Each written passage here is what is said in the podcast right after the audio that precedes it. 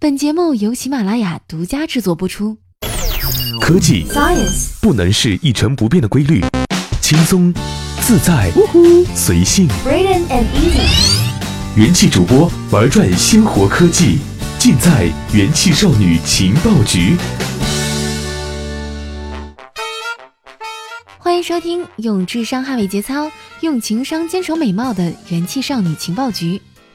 大家好，我是你们的新主播，我叫做安随缘。今天呢，要和大家讨论的一个话题啊，相信大家都非常感兴趣。这个话题呢，就是钻石。钻石恒久远，一颗永流传。真的才是稀有的，稀有的才是宝石。这两句话呢，分别出自于英国钻石制造商戴比尔斯和全球钻石制造商协会。时间呢，分别是一九四八年和二零一六年。前者呢，因为钻石的流行而广为人知；后者呢，则显示出近年来人造钻石对天然钻石制造商的冲击。造成这种情况的原因啊，主要是全球钻石的主要消费者美国千禧一代的口味啊变了。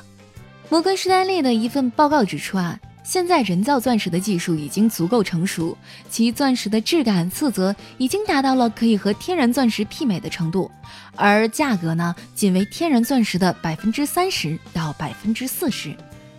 虽然现在人造钻石市场规模只有一点五亿美元，约占整个钻石市场的百分之一，但摩根士丹利预计啊，到了二零二零年，人造钻石的销量可以增加到十亿美元，约占总市场份额的百分之七点五。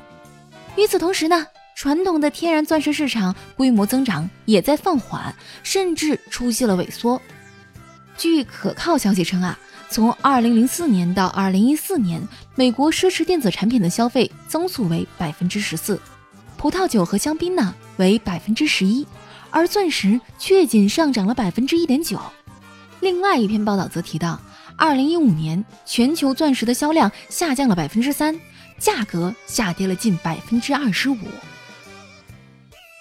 戴比尔斯对全球钻石市场的一份报告显示啊，二零一五年美国基本买走了全球一半的钻石，其中百分之四十五都是出生于一九八零至一九九零年的千禧一代。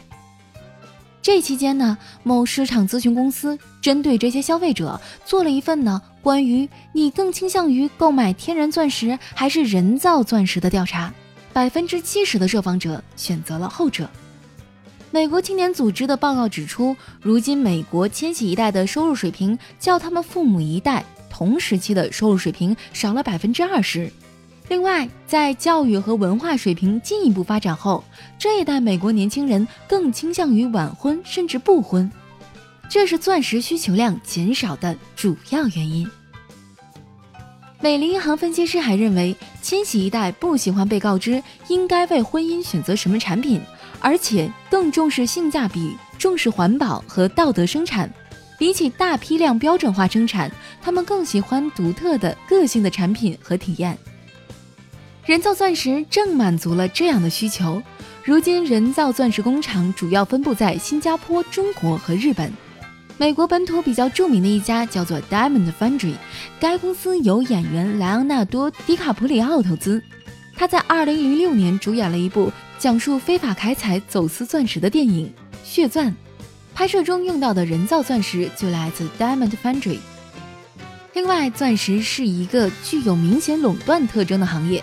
咱们在之前也提到了，戴比尔斯曾经一度控制了全球百分之九十的开采份额，如今也占据了百分之三十到百分之三十五的钻石贸易。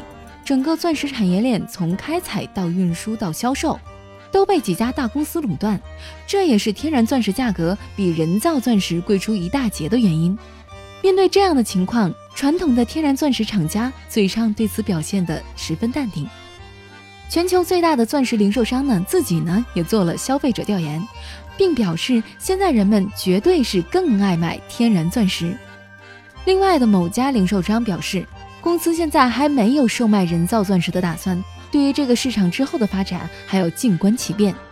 但一些和钻石不太相关的时尚珠宝制造商已经行动起来了。